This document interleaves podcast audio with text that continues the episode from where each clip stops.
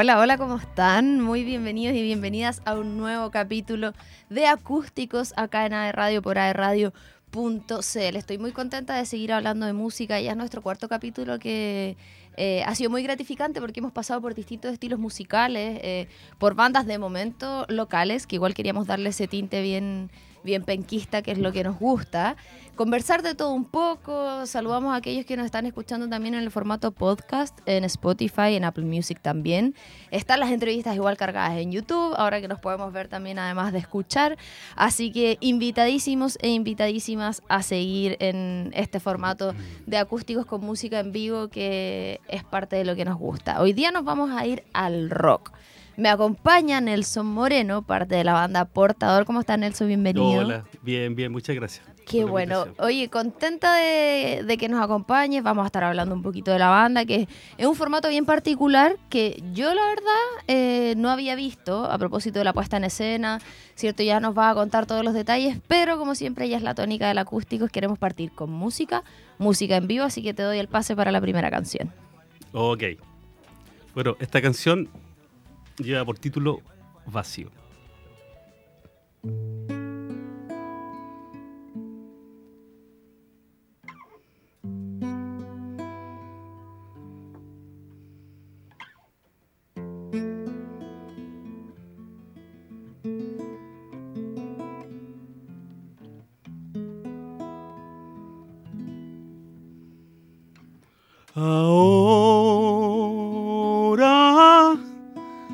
Extraño el mar, sus aguas son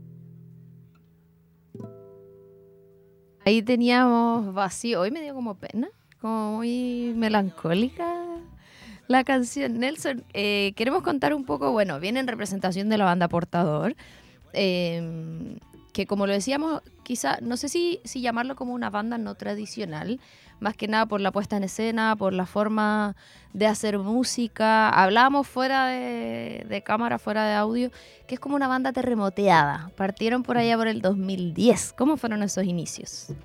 Eh, bueno, sí, así, así es la historia. Nos, nos conocimos en el, en el terremoto, de ese entonces ahí cerca de la Laguna Grande, de San Pedro de la Paz. Entonces, ahí como que nos, nos conocimos vecinos y todo.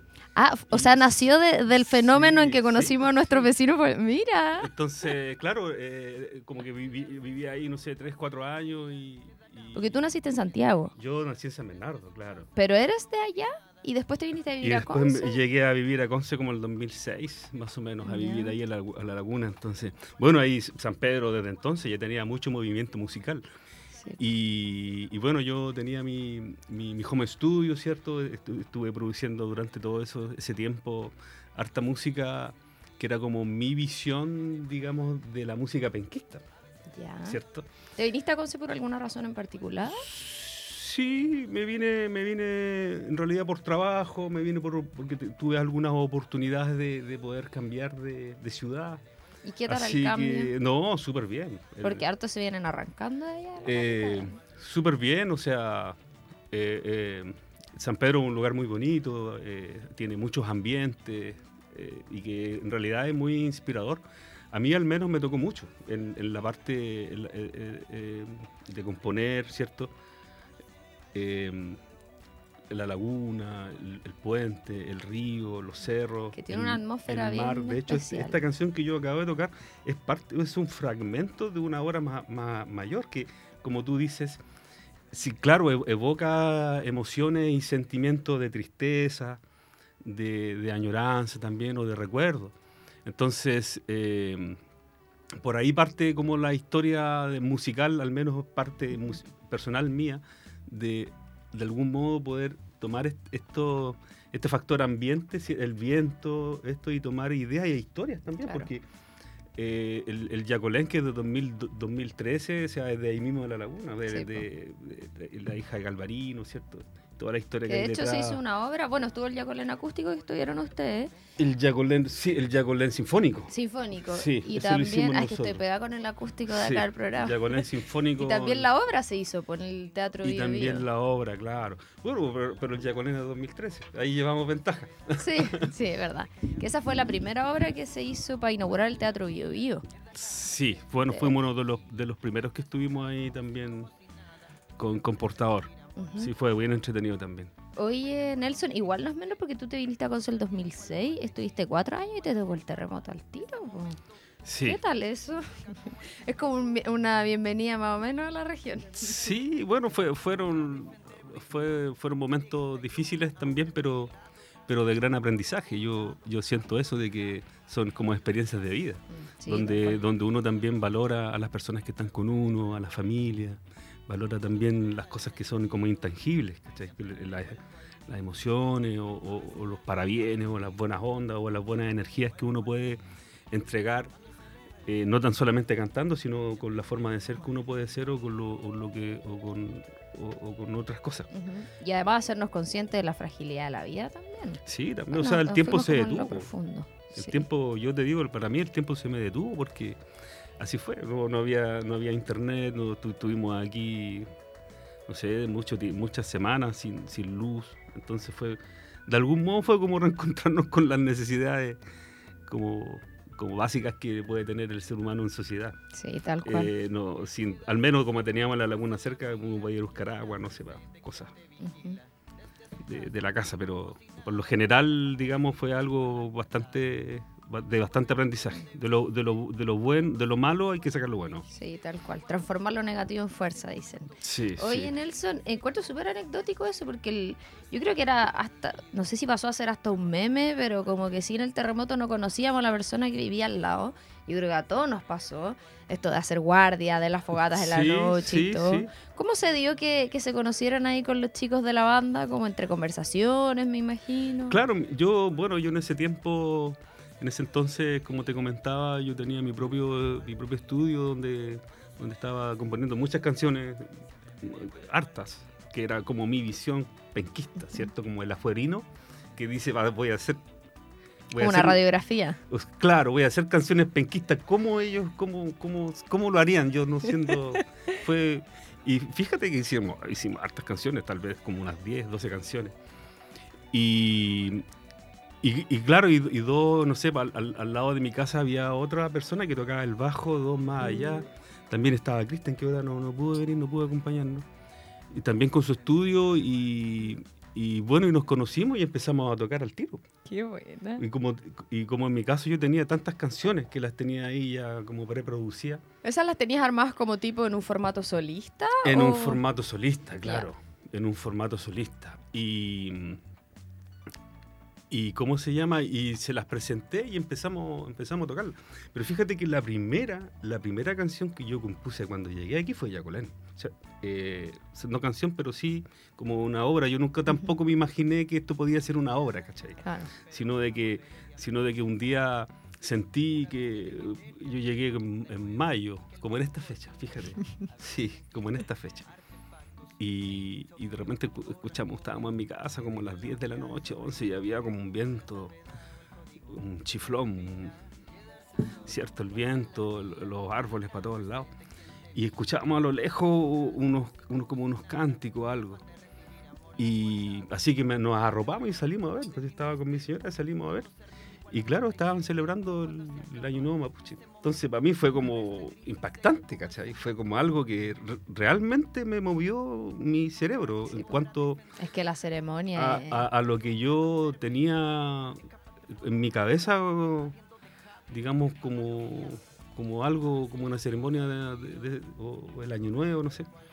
Y claro, en ese entonces me recuerdo que andaba con estos celulares que eran más malos de la, las cámaras no eran tan buenas. Entonces eh, me me pongo a grabar y de repente llega una persona con estos, con estos palos para jugar el, eh, la chueca. Y, y me lo pone como al frente y me cara y me dice que me dice aquí no se puede grabar me dice. ¿Y, Este- y tenían la luz prendida? de la- sí porque estábamos en la oscuridad en la laguna. Entonces así que lo que hice lo que hice fue obviamente apagar apagar el, el, el- el- el video de mi teléfono y me lo guardé pero dejé el audio Ah, mira. dejé el audio entonces ese audio después lo, lo traspasé digamos a digital Buena jugada. Sí, y, y- y pude de algún modo como conectarme con eso. Porque era algo muy, muy, muy nuevo para mí. Y, y después, ¿qué pasó? De- después en una, ya como ya metiéndome bien en papa, ¿cachai? Porque también, como con respeto también, ¿cachai? Si tiene uno para poder interpretar. En el fondo, como espectador, así, finalmente. ¿Y cómo te tocó eso a ti personalmente? Claro. Que igual lo encuentro cuático, porque en el fondo, desde escuchar un ruido de tu casa, salir, porque de repente, no sé, una puede escuchar algo, mirar por la ventana y listo. Claro. Pero tomar la decisión de ir, de acercarte, quizás también fue un bonito como puntapié para partir, en este caso, con la hora de Yacolén. po. Sí, sí. Después me recuerdo que fui al Alto Bio Bio también. Ahí conocí a otras personas. Eh, pude comen- comentarles acerca de lo que ya con Portador ya veníamos avanzando ya en ese entonces. Ya teníamos como bien armado. ¿Ha sido la misma Eh, formación desde ese entonces? Mm, No ha variado bastante.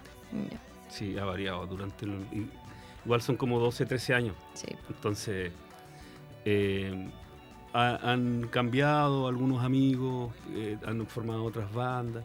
Pero sí, ahora, por dar un ejemplo, lo que estamos haciendo ahora, nos encontramos los tres como miembros fundadores de, de la banda. Así que, Ah, los que partieron ahora se volvieron. sí, ah, mira. nos volvimos a juntar, que es lo que estamos grabando, que es el Cerro La Costilla, lo que tú decías, me, Sí, me sí, decías de delante, Walkie. Que es de Walkie, que ese también está re bueno, porque hay una historia ahí Qué buena. que, que está, que tiene muy poco relato. ¿Pero se juntaron como para siempre o hicieron esta reunión para lanzar No una esto? reunión específica de, para poder hacer este trabajo porque en realidad estaba llamativo. Claro. Eh, eh, o sea, hay, hay una historia que contar, ¿cachai? Musicalizar eso, en realidad, para nosotros, en términos musicales, igual es importante. Porque fíjate tú de que son, son lugares como lo que pasa ahí en el Cerro de la Costilla, de que son lugares que, que- hace mucho tiempo atrás, ¿cierto? Eh, vinieron, qué sé yo, Inca. eh, estuvieron ahí, hicieron ceremonia, tallaron la piedra, ¿cachai? O sea, eso es como el mensaje ya más universal que, que uno puede encontrar dentro de las civilizaciones humanas. Entonces, y que, y que está ahí todo. Y, y nada, pues, eh, en algún minuto cuando les presenté esto a mis, a mis amigos, eh, les gustó la idea y, y empezamos a- de a poco a componer, llegaron algunos acordes. de ese acorde nace como la estructura. De la estructura viene después la poesía, ¿cierto? El texto, luego los arreglos generales que, bueno, que en este caso lo hizo también Igor Cerda, que eh, está también como miembro fundador de la banda. Oye, Nelson, me, me, quedó dando vuelta cuando tú dices, yo me vine a Conce y quería hacer música como la hacen las, los penquistas. ¿Cuál era tu visión en ese entonces cuando llegaste? Porque en fondo sabemos que Conce o, la región siempre ha estado ligado a la música. No, sé si a mí me gusta tanto acuñar el término de cuna del rock, porque siento que ahora los géneros son muy, muy diversos. Sí considero que es un buen semillero, que grandes bandas, bueno, lideran ahí la batuta los, los bunkers y los tres. Em, pero la trayectoria ha ido avanzando. Siento que capaz no, nos creímos ese cuento y la gente que parte haciendo una carrera es como, yo soy de Conce, porque ya tenemos un pasito ganado de cierta forma. Cuando tú te viniste, ¿cómo veías a Conce desde esa perspectiva? como que me llamó mucho la atención esa frase. Mira, yo en sí la valoraba bastante, no por la parte más estilística, por el método de los tres o el método de, de los bunkers, como tú bien mencionas, sino que me llamó la atención la originalidad de la ciudad de cómo la ciudad tenía tantas bandas que yo eh, sí, eh, con esta formación antes de portador, estos temas que yo te comentaba, igual los salimos a tocar, pero tocamos en lugares que ya ni siquiera están. Y entonces, fue por ahí, por ahí para mí fue un, valor la originalidad de, la, de la, de la zona. Eh, los bunkers y los tres son más poperos, pero también está Emociones Clandestinas, Machuca, bueno, los Santos Dumont también, o sea, como que el abanico... Sí, o sea, yo te puedo decir, de mi punto de vista, la, ciudad igual es bien british, ¿cachai? Está bien influenciada por la música. Todo lo que nombraste tú, el, punk inglés. Eh, eh, Santos Dumont o todo, también es como bien, bien inglés también. Como viene una, ¿me cachai? Eh, es una ciudad bien punky también. Yo así como la miro y lo respeto harto porque mueven muchas personas, mm. mueven hartas personas. Los pegotes donde tocan están llenos. Sí, verdad. Entonces, eh, pero sí tienen, toda, toda la música tiene algún, tiene algún grado de originalidad que lo hace de algún modo pertenecer a esta ciudad. ¿Cachai? Y, a nosotros también, a nosotros en algún minuto también nos tocó en otras invitaciones cuando hemos salido de gira a otros lados. No sé, en algún minuto estuvimos tocando por Iquique Alto Hospicio ¿cierto? En pleno desierto, imagínate. Primero en, en Cabancha, ahí en el casino, cerca del casino, y después eh, en Alto Hospicio, arriba, en la noche, no sé, dos, tres de la mañana, y mm, con otras personas que son de allá y nosotros traemos nuestra propuesta. Y los de allá también nos presentan nuestra propuesta. Entonces no, son propuestas que están bien marcadas y que uno puede decir, oye, esto que está tocando portador eh, es algo que tiene una raíz.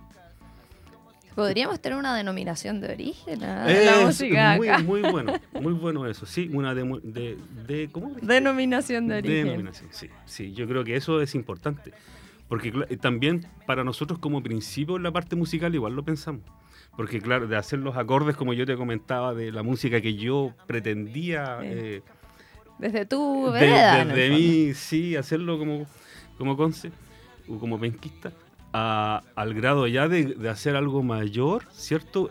totalmente lo podéis tocar en todos lados. O sea, no tan solamente aquí, no tiene límites musicales. O sea, tú vas al norte y tocáis Yacolén y van a estar tocando, van a estar escuchando sonidos, vientos que son del sur. Entonces, cuando vayas al norte, escucháis vientos del norte. Y ahí, fíjate, fíjate que nos pasó algo, porque cuando llegamos, llegamos, bueno, unos colegas de allá también los conocimos y todo, la banda del Comodoro, que es bien conocida allá en Iquique. Y bueno, tocamos nosotros como que éramos los invitados. Este es un festival internacional también. Llegan de Bolivia, Cochabamba, La Paz. Y bueno, tocamos nosotros. Nos dieron una, bonita bienvenida y después tocan ellos y dicen, oye, nuestros colegas de, portador vienen a presentar Yacolén, ¿cierto? Y, y, dicen, y ahora nosotros les vamos a presentar Guacolda. Imagínate tú la visión nortina de una historia eh, sureña. Claro, el mismo concepto. Eh, claro, pero con vientos distintos. el, el, el, caminar, ¿cachai? El, como cuando uno la rítmica, ¿cierto? Es distinta. Es que se genera otra atmósfera igual por, por la escuela musical, pues son contextos diferentes, eh, forma de ejecutarlo diferente. Exacto. va ahí todo dándole un quizás un tinte de originalidad, como tú lo dices, Sí, y un sí. sello propio a cada canción. Nelson, tenemos dos videitos que queremos eh, revisar, A ver. así que los vamos a ir a ver y a la vuelta comentamos ahí para que nos cuentes un poquito.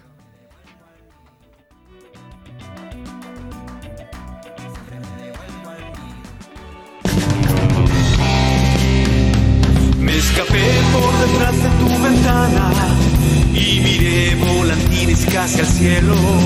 Muchos otros volvían, regresaban y otros cuantos de los cables ya colgaban. Y es ahí.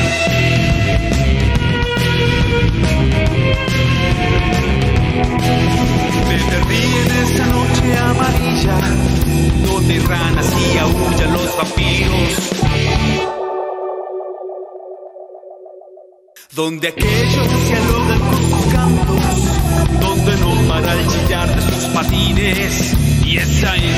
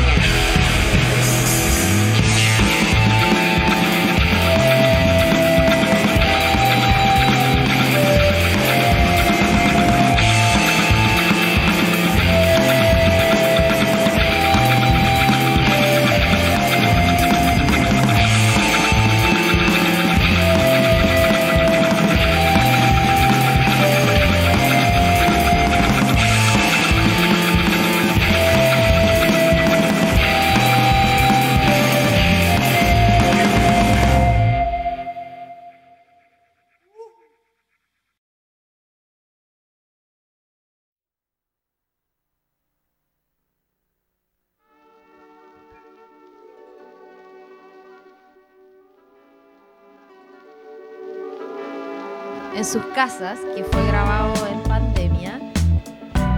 Y, y es algo que igual vimos en, en varias bandas, porque hicieron lo mismo que la pandemia en medio que fue una, una pausa obligatoria, lo estábamos conversando aquí mientras veíamos los videos, que había que rebuscárselas para seguir haciendo música, para ver la forma de, de hacerlo, de llevarlo a cabo, de poder tocar, que me imagino que había ahí una abstinencia de tocar en vivo.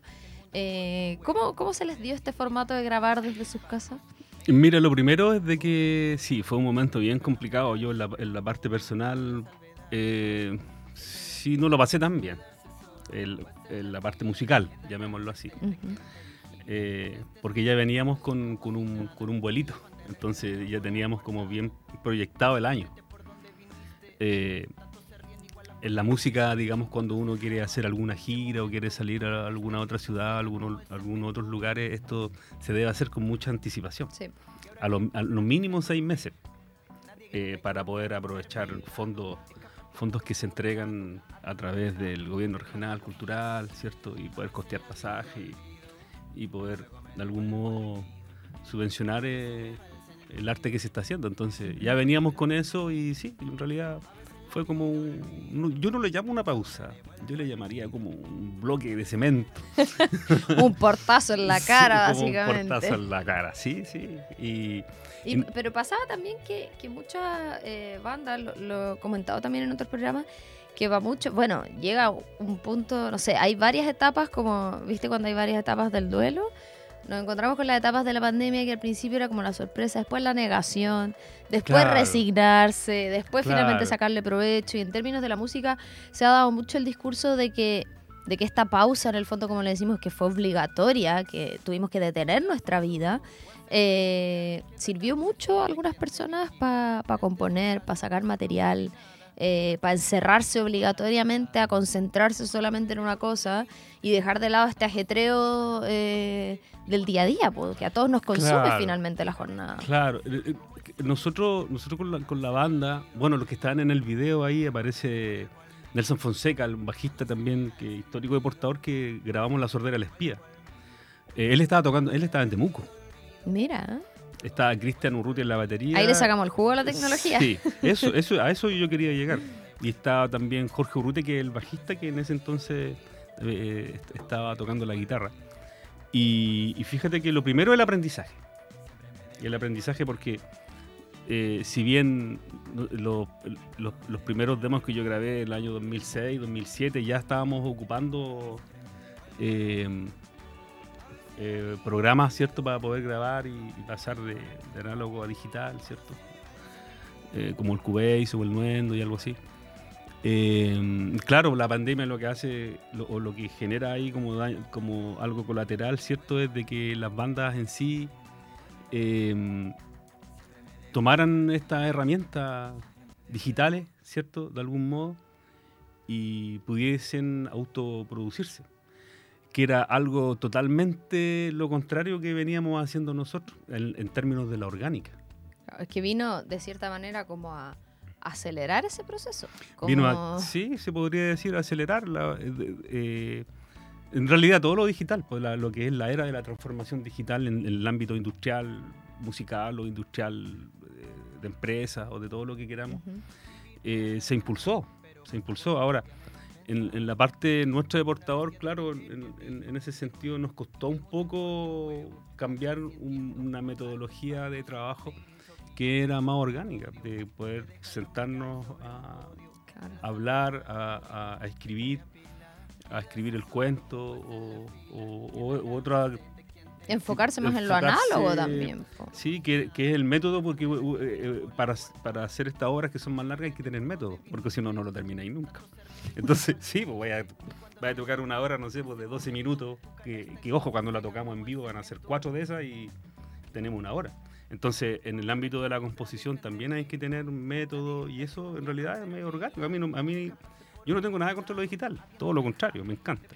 Pero eh, para mi música yo prefiero hacerlo con personas. Claro.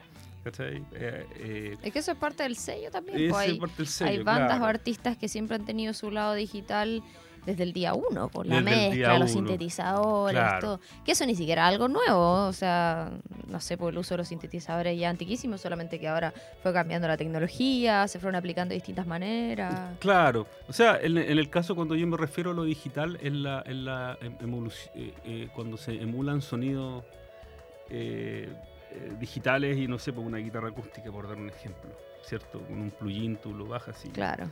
Y Incluso a veces en, en vivo se tira por una consola, se una tira SPD, por la consola, claro, sí, sí. llegar y apretar. claro, entonces eso para mí no es tan entretenido, yo entiendo que lo es también. O sea, que en muchos casos yo creo que se ocupa para enriquecer quizás, pues cuando a lo mejor no hay una persona, por ejemplo, que pueda tocar eso, se tira como base Claro, para complementar, para pero no como reemplazo, creo yo. Claro, porque se entiende que dentro de la composición, cuando nosotros, cuando los músicos quieren, por dar un ejemplo, tocar un sintetizador, ¿cierto? Eh, lo va a hacer porque lo necesita. O sea, la estructura musical lo requiere. Ah, Entonces, ¿pero qué requiere? Requiere cuerda, requiere viento, ¿cierto? No es un adorno, sino que es algo que tiene que calzar en, en- en la música en sí, porque para eso se construyó. O sea, al menos en portador, no es música experimental. No es que metamos este para ver cómo suena. Claro, No, un rock clásico, finalmente.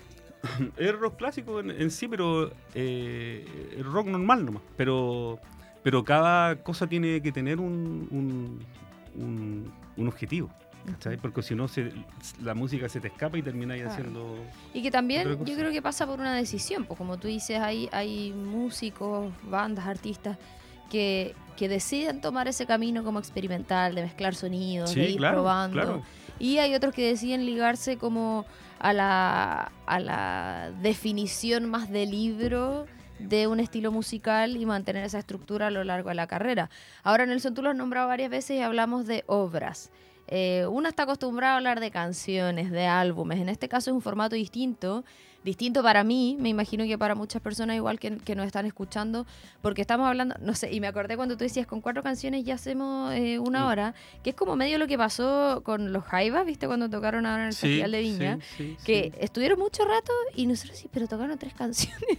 y, y porque pasa este, este formato en el fondo de una canción más larga llamada obra. Eso también fue parte como de, de una decisión, de un estilo, fue algo que se dio porque era más larga. ¿Cómo lo planificaron?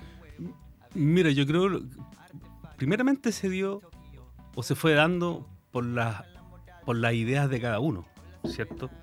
Segundo, porque eh, habían, había una historia ahí que contar. O sea, fíjate tú de que cuando uno habla de canción, sin, sin- una canción, eh, eh, finalmente lo que yo toqué delante, ¿cierto? Es una canción Claro. que tiene una estrofa, que tiene un preestribillo, eh, tiene un estribillo, el coro, vuelve la estrofa y eso y es final. La estructura tradicional. la estructura tradicional. Y que ese es el formato finalmente que se necesita. ¿Cierto? Acá también me pidieron temas de dos minutos y medio, tres minutos, por dar un ejemplo. No, el tiempo no da para pasar algo que sea de 12 minutos. Entonces, eso en sí ya es llamativo, porque no estamos acostumbrados en una radio a escuchar algo.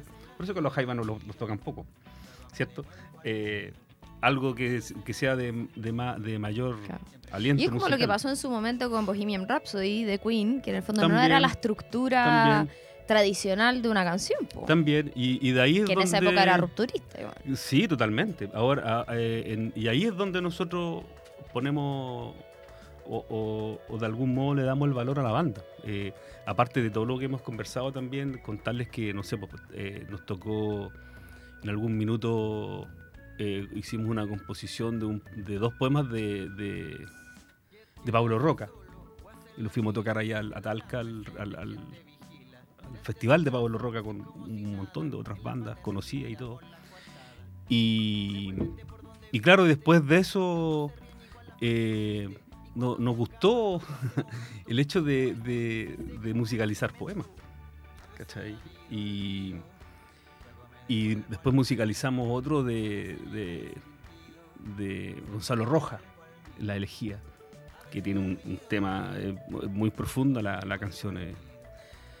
Y, y después algo un poquito más, más liviano como fue componer también la música para un poema de Vicente Huidobro de una canción que se llama Noche. Entonces, eh, es música de largo aliento, porque eh, imagínate tú, no sé, leer un poema de Gonzalo Rojas.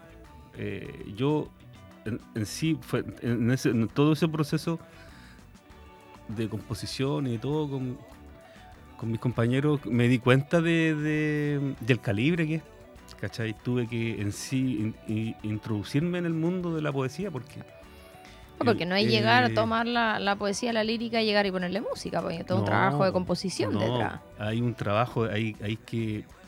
¿De qué forma uno lo va a tomar? Porque es complejo. eh, a, a mí me pasó un poco con la elegía de, de Gonzalo Rojas, que ya empieza con, con un, con un, un poema bien pesado, eh, con femicidio y todo. Entonces, eh, hacerlo ya en vivo y con, un, y con, con dos bailarines, ¿cachai? Y todo, Mm. claro, lo cambia. ¿Cachai? Le da, le da la altura de la mira en la parte artística y cultural, ¿cachai? Pero sí, igual no deja de ser contradictorio. Oye, Nelson, a propósito de eso, eh, el formato de la puesta en escena en vivo eh, de ustedes igual es, bien particular, porque estamos hablando de, un formato bien teatral, no es solamente la banda tocando en vivo, sino que entiendo que igual hay colaboraciones de danza, artistas, con el fin de que alguien no vaya a ver solo la música en vivo, sino que también hay otro tipo de intervenciones, ¿cierto?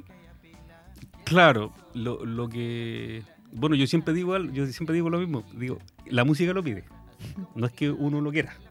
¿Cachai? Pero también eh, eh, al- al- lo que nos ha pasado, porque en, no Gonzalo Roja o, o con Jacolén, donde, donde tenemos baile, eh, también nos ayuda bastante al, al espectador pa- para poder introducirlo aún más en, en, En la historia. en la historia, porque claro, si, si tú vas, si uno escucha ya Jacolem, una que tiene cuatro episodios, tú, tú- vas- te vas a dar cuenta que empieza con una música como media renacentista, ¿cachai? Luego ya algún rock más español.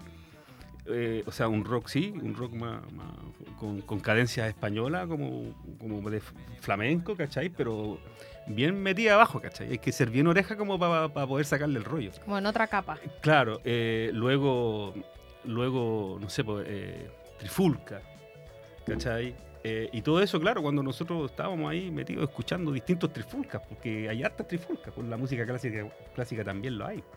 O en el reggae también, el reggae de Mozart o esto, esto otro. Entonces, y ahí, claro, la música fue pidiendo, fue pidiendo porque en realidad el, el- lenguaje musical que de algún modo íbamos, íbamos adquiriendo, eh, eh, también iba necesitando eh, un apoyo para que sea más escuchable o más admirable, porque si no, no, el normal, el oído normal no lo iba, no lo va a entender. Entonces, y de, y de hecho pasa, si, si nosotros vamos a ver la gráfica de YouTube de esto, vamos a tener los tres primeros minutos de pica así hacia arriba. Luego, conforme avanza el tiempo, esto va decayendo. Y es porque, claro, la gente, el, el- el escucha quiere algo más rápido, o sea, un, más un instantáneo. TikTok te más- dura 8 segundos. Y, eso, y basta, ¿cachai? No necesitáis más. Entonces, eh, ahí es donde nuestra En propuesta... el fondo era como potenciar un poquito, eh, como entre medio que era necesario eh, y poder potenciar esta. Que en el fondo, claro, es, es una puesta en escena, pues, como. Sí, sí, sí. como y también el, el tema colaborativo yo creo que es súper importante porque cuando hablamos como de las artes escénicas en general o, o del mundo de la cultura tendemos a separarlo de repente como la música en vivo las obras de Claro, teatro entonces sí. siento que esta es una fusión que enriquece un montón y que ustedes, como tú dices, a lo mejor no fue una decisión de decir, oye, podríamos hacer esto, podríamos sumar, sino que medio que se les dio al revés. Y eso yo creo que igual le da un plus porque se dio de forma orgánica. No como pensando, oye, hagamos un show con bailarines, con Claro. poetas. Se, se fue dando de a poco, de a poco, de a poco. El último show que dimos, no sé, pues éramos como 16 músicos en escena. Y con- entonces, y el staff completo, no sé, como 26, 27 personas. Entonces fue como de muy poquito, muy poquito. y a muy teatral en tiempo- ese sentido. Sí, a través del tiempo también nuestra propuesta, la propuesta se empezó a consolidar más. Entonces ya sabíamos, ya, y, y ojo que no, no podíamos estar en todos los escenarios tampoco, si eso es un tema también. ¿Es siempre así con puesta en escena o también tocan? No, ustedes? también las últimas veces que hemos tocado este año han sido en formato cuarteto. Sí, porque era logística. Sí, es que no podéis tocar en todos Sí, los lados así. Entonces, O sea, en un bar no da, no, po. no te da. Casa Salud podía ser la mitad. Claro. Pero igual eh, está bueno ese- esa variación de formato eh, y que lo puedan hacer también, porque ojo que, que hay bandas que de repente to- todas esas piezas son tan fundamentales que no pueden tocar tanto porque justamente no está, no existe esta flexibilidad eh, de poder adaptar los formatos. Claro, Porque claro. generalmente es banda, es formato dúo solista, pero hay un tema logístico, sobre todo en, en el formato de ustedes. Ahora, de los videos que nosotros estábamos revisando, el anterior era un cómic. Eso también es, es bien particular porque en el fondo es un cómic que ustedes escribieron, que el video se hizo eh, a través de las ilustraciones. ¿Cómo se desarrolló eso? Eh, bueno, se empieza a desarrollar por un acorde. de que llega un amigo y dices ahí que tengo esto. Entonces, eh, eh, ha- hagámoslo la arreglo. Oye, pero que sabéis que la voz. Bueno, a mí me conocen como Chito Moreno, ¿ah? Por si Ya. Entonces, oye, Chito, eh, ¿cómo te queda? No, no me gusta, no me queda bien la voz, cambiémosla, ya cambiemos la voz, le hacemos una transposición de la música. Y ahora esto que está aquí y que ya, que ya era- había estaba la voz y ahora ya no está porque hicimos una transposición de eso, queda libre. Hagamos un instrumental. Y empezamos. Se empezó, y- pero eh, y empezamos a escribir la historia. Sí, ¿Cachai? porque en el fondo ahí hicieron primero la parte de la musicalización o primero hicieron la historia la del cómic. La historia. La- el cómic se fue dando con, con- con los. Con, ¿Cómo se llaman esto? Con las maquetas que nosotros le íbamos, le íbamos dando a, al, al Fabián, que eh, eh, es un gran ilustrador, ¿ah? ojo, de Coronel, el- eh, muy, muy, muy talentoso. Y, y paralelo a eso también con, con, con, con Harpa, también un amigo de él, no me acuerdo, el Alejandro parece que se llamaba, que nos ayudó un poquito a redondear más la historia y hacerlo por pieza musical, pero la historia... Fabián, ¿cuánto? Fabián Rivas. Y mm, bueno, ¿y qué pasó ahí? Nada, de que de a poco empezamos a, a, a- a trabajar en conjunto, ¿cachai? O sea, que también nunca nos había pasado de cómo trabajáis con un ilustrador. Sí, pues. Entonces, eh, sesiones como conversación como esta, entonces había lugares donde, no sé, pues ya, ya Chito, ten- tengo la licencia para hacer un solo de guitarra instrumental. ¿Cierto? Ya, ¿en qué, me, ¿En qué me voy a basar yo si estamos contando la historia de un niño? Por dar un ejemplo. Sí. Bueno, en- en- en- en- yo, pues, cuando era chico, por dar un ejemplo, ¿qué me gustaría recordar en la canción? Un cumpleaños, ¿cierto? Ya, un cumpleaños. Y tú ves el Como que al final es una lluvia de ideas que van. Claro, pero finalmente tú te vas representando. Sí, oh, estoy contando una, una infidencia. Quedó ahí, listo. Sí. Esa es la historia verdadera. claro, porque tú te vas a ir representando en la música. Sí, po. Y, eh, En este O caso. sea, yo creo que es inevitable. po. Inevitable, yo creo que le pasa a los pintores, les pasa a todos. De que, no sé, pues, necesitan una cara y capaz que vean una Claro. foto de una Y abuelita. cosas que se van como acomodando, quizás, eh, no sé, pues historias que pasan y que se les va alineando con distintas cosas. sí, sí, Eh, sí. Cualquier parecido a la realidad es mera coincidencia. Claro, eh, sí, correcto. Y nosotros lo hicimos en ese sentido, e- esa, ese, ese disco, llamémoslo así, o esa obra conceptual de ocho piezas, también está situada aquí en Concept. Entonces, eh, te volviste en un fan penquista después de llevar tanto tiempo viviendo acá. Sí, es que está aquí, está todo aquí, ¿cachai? Aquí la fuente para poder nutrirlo. Entonces, claro, lle- llegaba, eh, porque se, cuenta, la- eh, por eso se llama la sordera un espía, porque es de un espía. Entonces, hay una historia que él está en, su- en el tiempo real, pero él también recuerda cosas y recuerda cuando es niño. Y ahí tiene ciertas trancas, ¿cachai? Entonces, para nosotros, cuando estábamos componiendo esto, para hacerlo más urbano, pues, ¿cachai? Como un, un sentido más urbano. Que, no sé, pues yo me paseaba por aquí, por, por- por las calles de Conce, 7, 8 de la tarde, y parece que lo veía, pues. En serio, parece que lo veía el tipo parado en una esquina, ¿cachai? Con un abrigo. Y parte del proceso artístico. Eh, ¿no? claro, porque tenés que imaginártelo Sí, po. para poder hacerlo. Qué ¿cachai? difícil. Yo siempre pienso, ¿cómo hacen las canciones? Entonces, y, todo, y todo es la misma, pues, ¿cachai? Yo creo que eh, Había que meterse en el personaje. teníais que meter, claro, o sea, uno como testigo, ¿cachai? O sea, de lo que está, de lo que quería hacer para, para poder hacerlo con mayor, ¿cómo se dice esto? Con todo lo que uno siente, ¿cachai? En, en ese sentido. Como involucrarse. Como por involucrarse, todo. sí, sí, demás, pues demás, pues las melodías te, las sueñas. Oye, y el tema en vivo, eh, más allá cierto de la logística y todo, estas obras, canciones, duran un montón. Pues me imagino que es agotador. Es como medio lo que pasa en el jazz. Sí, Eh, sí, sí. Bueno, el jazz es otro tema. Yo en realidad no, no conozco muy No como bien en la- términos la de tem- duración, Pero de tiempo, Sí. de tiempo puede serlo. Es que lo que pasa es de que, no sé, pues cualquier, cualquier persona que, que vaya a tocar a un lugar, a lo mejor va a tener los mismos 45 minutos o la hora que Sí, podemos sin tener parar. nosotros. Tocan tres minutos, pará y Sí, habláis un no, poquito, toman agüita. Una, una vez lo hicimos, una vez lo hicimos en Casa Salud, yo me acuerdo. Lo hicimos en Casa Salud. Molidos terminaron. eh, fue portador, le llamamos portador histórico.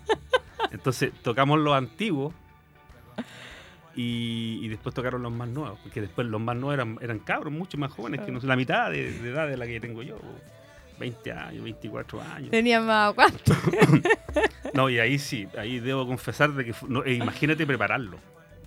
Prepararlo porque aparte también habían otros invitados que están personificando personajes. Entonces no éramos tan solamente los músicos. Toda una pega. es toda una pega que, que hay que ponerle harto, eh, harto, como te dijera yo, eh, de todo, ¿cachai? Harto, así como gana y todo, porque si no te vais consumiendo en el No, y aparte que si no, no se cumple el objetivo que, que ustedes tienen como banda también, porque este sello en particular no es como ir y tocar así sin más, eh, sino mantener la línea que llevan de todos Sí, estos pues, años. de eso se trata. Y hacer todo lo que sea necesario para lograr eso. Ahora, cuéntame un poquito de la costilla de Walkie, el cerro de la costilla del Walkie, de Walkie, eh, este que es el último lanzamiento, Sí, ¿no? sí, sí, pronto, pronto, pronto, pronto, pronto. Se vienen cositas, como Sí, dice. sí, sí, sí. Mira, este nació hace un tiempito atrás. eh, el comportador todavía no teníamos nada nuevo, sí, ya teníamos, nos estábamos como rejuntando. Después que mis amigos igual son de actividad musical amplia, entonces eh, había que juntarse con un pretexto bueno. Sí, que valiera la pena. que valiera la pena, claro, en términos también de peso musical, ¿cachai? O sea, uno, uno puede hacer una canción al aire y puede ser bonita o no, eso es súper subjetivo, pero hacer un, eh, hacer un, de algún modo, un rescate musical, o sea, un- de algo y, y ese vestigio que tú estás viendo ahí, transforma- transformarlo en música, eh, es algo que a mí me hizo mucho sentido desde el minuto que yo supe de eso. Yo dije, esto es lo que yo quiero hacer ahora. Entonces, eh, es- escribí una, una historia eh, bien, bien cortita de, de cuatro, cuatro ambientes sonoros, ¿cierto? Que eh, cuenta Cortita en el formato normal mío, cortita en el formato en- en usted. el formato, formato portador. Sí, O que sea, también 10 dura como minutos. 12 minutos. Sí, sí. Entonces, el, el- el primer, el primer episodio que cuenta la historia, cuenta la, la historia de un joven eh, bueno, que, que viaja del norte, ¿cierto? O que, o- o que siente la necesidad del viaje. ¿Ya? Eh, y ahí y esa es la canción que nosotros estamos promoviendo que pronto va a salir que se llama Noche Estrellada una canción bien bonita bien bien bien melancólica Eh, luego de eso viene eh, el otro episodio que, que se llama Cacharpaya la Cacharpaya es es como una ceremonia de despedida cuando alguien emprende un viaje largo que no se sabe si va a volver eh, después de ese eh, viene la piedra, que la piedra ya es como la odisea, ¿cachai? con mu- mucho más instrumentación, como más rock progresivo. Eh, y después viene Del cielo a la tierra. Que ¿Solo van a tirar como un EP? ¿Como un disco?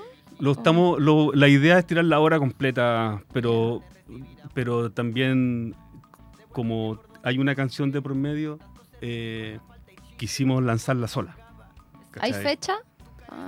Eh, sí, o sea, no, no, no está tan clara todavía. más o menos. si Pero bueno, el trabajo ya está listo, sino que ahora depende del tiempo que se demore en, en subir en las plataformas, que yo en realidad no, no, no sé mucho de eso. no. Hay que estar atenti ahí a las redes sociales. Sí, sí, va a estar ahí, sí. Nelson, te quiero invitar a una sección que tenemos acá en Acústicos Ujú. de una serie de preguntas que no necesariamente tienen relación con la música. Voy a ¿Ya? correr aquí la pantalla para no hacerte spoiler. Primera pregunta. Va- deberíamos tener ahí un sonidito ah, como el de Quién quiere ser millonario. Primera pregunta. ¿Banda o artista nacional favorito? Uh, buena pregunta. ¿Banda o solista? Sí, cualquiera. Eh, chuta, me pillaste. me pillaste. Pero sí puedo decirte que, no sé, pues me gusta me gusta mucho la música instrumental como la que hacía Claudio Raúl, las interpretaciones, por, por ejemplo, de Chillán. Por Perfecto. situarlo también de un lugar más. ¿Banda o artista internacional favorito? Mm, Me gusta, me gusta harto una banda que se llama Camel, de rock progresivo. Sí, ¿De estoy- dónde son ellos? Son ingleses. Excelente. Lo peor que les ha pasado en un escenario. Eh, lo peor, yo creo que es el, el sonido, problema con algún instrumento. Ya, pero ese problema que solo notan ustedes No, o que lo notó todo el público. que lo nota el sonidista y te dice, compadre, esa guitarra que tení, tenés Está que, hacer, tenés que hacerla de nuevo porque en realidad tiene un problema en los circuitos Oh. o algo así. Si pudieran tocar con una banda muy, muy, muy famosa o colaborar, ¿cuál sería? Y idealizando. Sí, sí, bueno, tuvimos la oportunidad de tocar con una, ¿eh? Eh, pero eh, me gustaría, no sé, me gustaría tocar, compartir escenario con Charlie García, por ejemplo. Mira, interesante. Sí, sí. Cantante o banda que menos te guste. Cantante. Ese que suena en la radio y lo cambias. Oh, sí, bueno, yo, eh, no sé, pues pueden ser estos, estos cantantes como Douglas, así como que son chilenos. Como más romántico. Sí, no, no, eh, como decía Charlie García, yo también soy romántico, pero no soy boludo. Entonces, sí, ese, ese estilo de música como que de repente me... Te satura. Sí, me satura. sí. Algo que no puede faltar antes de un concierto. Eh, la entonación, la afinación. Define tu carrera musical en una palabra. Eh, chuta, a ver, carrera musical. Bueno, eh, melódica. Comida favorita. Eh, el puré con un huevo, que Oh, qué rico. Hace tiempo que no me puré con huevo. simple.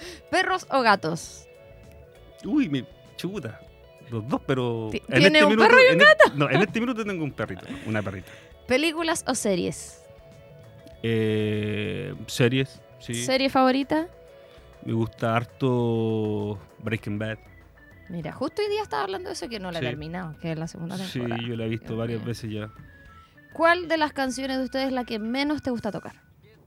O de las obras, corrijo. Eh, de las que menos me gusta tocar. Yo creo, no es que no me guste, ¿ah? pero sí, sí, eh, eh, cuando una, una canción tiene demasiado, eh, como te dije, instrumentación. No es que no me guste la canción, sino que me, es más compleja, que tenéis que cambiarte de instrumento y todo. La logística es más difícil. Sí, sí. Consejo rápido, muy rápido a alguien que está iniciando en la música. Bueno, que escuche. Eso. Mira. Que escuche porque la, la escucha en sí es lo que le va a ayudar a diferenciar sonoramente las notas y ese tipo de cosas. ¿Quiénes serían los tres artistas o bandas que encabezaran el line-up de tu concierto festival ideal? ¿Ya está en vivo, muerto? Estamos soñando acá. O sea, que compartir escenario, dices tú? No, si tú vas a un festival y dices, mira, están estas tres bandas como headliners, tengo que ir. ¿Cuál sería el mejor festival del mundo? Eh, ya. Lo primero que me gustaría ver sería King Crimson. Ya. Eso. Eh, segundo, eh, me gusta mucho también eh, una formación que, que tenía el, el flaco Spinetta. me parece que era invisible. que hay unos temas bien bonitos ahí.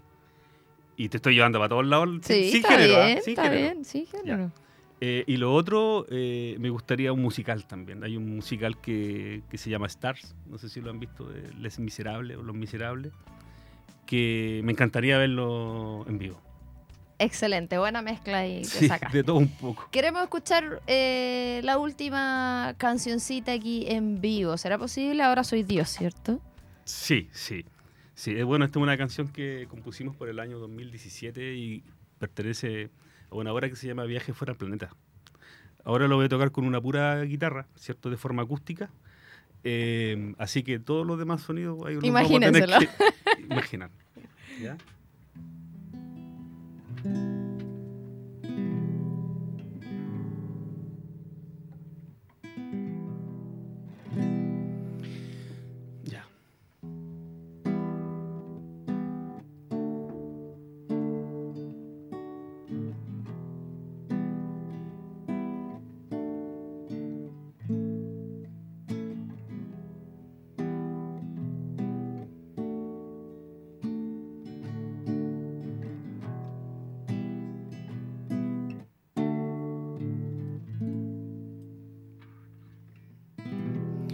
Fue suave el comienzo del claro universo. Yo no puedo entender cómo está. Me fui en esa barca labrada hace tiempo sin poder ni siquiera verdad describir lo que pasaba ahí atrás.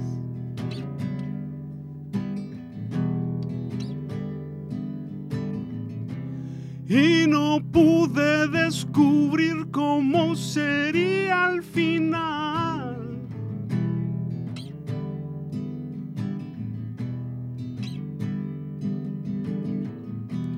Inmenso el silencio, oscuro y sin tiempo. De aquí todo parece normal. Maltrecha mi nave labrada hace tiempo, sin saber si de vuelta vendrás y no pude describir lo que pasaba ahí atrás.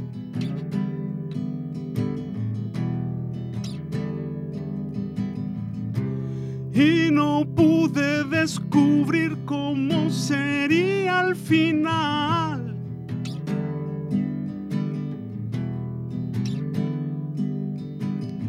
Perdí pasaje de regreso, ya no escucho consejos, solo quiero volar.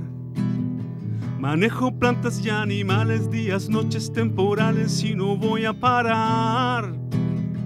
Perdí pasaje de regreso, ya no escucho consejos, solo quiero volar. Manejo plantas y animales, días, noches temporales y no voy a parar. Ahora soy yo.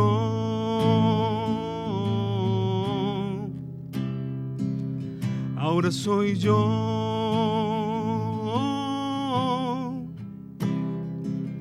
Ahora soy yo. Soy Dios.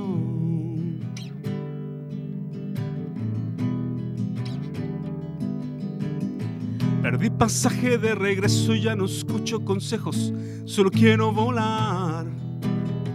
Manejo plantas y animales, días, noches temporales y no voy a parar.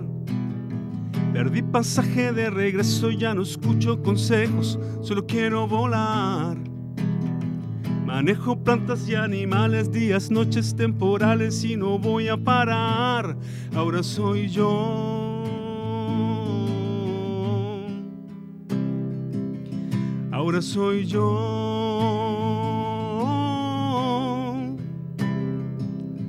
Ahora soy yo.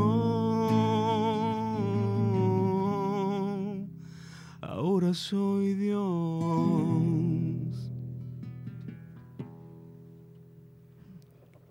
Excelente, teníamos ahí. Ahora soy Dios en formato acústico. Recordemos que hay que imaginarse ahí.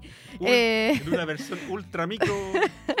pero igual está bueno salir de la zona de confort. Sí, eh, sí, sí. Y fíjate que me puse más nervioso que cuando. No, espectacular. Yo, no sé, me, me daba, tu timbre de voz me, me generó así como una mezcla, eh, como medio, como una mezcla entre Beto Cuevas y Carlos Cabeza. Esa Eso era en mi mente. Buena, como bacán. Una mezcla bien particular. Eh, Nelson Chito Moreno, queremos Eso, agradecerte que nos muy haya bien, muy bien. acompañado eh, hoy día. Eh, mucho éxito en este lanzamiento. Estar atento ahí en las redes sociales. ¿Cómo los encontramos? Mira, en Facebook, Portador Música y Arte, eh, en Spotify también, Portador Música y Arte, eh, Instagram también, eh, portador arroba hotmail, gmail.com también nuestro correo. Y bueno, y antes de también de despedirme, darle las gracias a usted, en realidad me sentí muy cómodo, muy Bacán. contento. Eh, una de mis primeras veces que estoy solo, ya eh, tocando. Logro desbloqueado. Sí, lo he desbloqueado.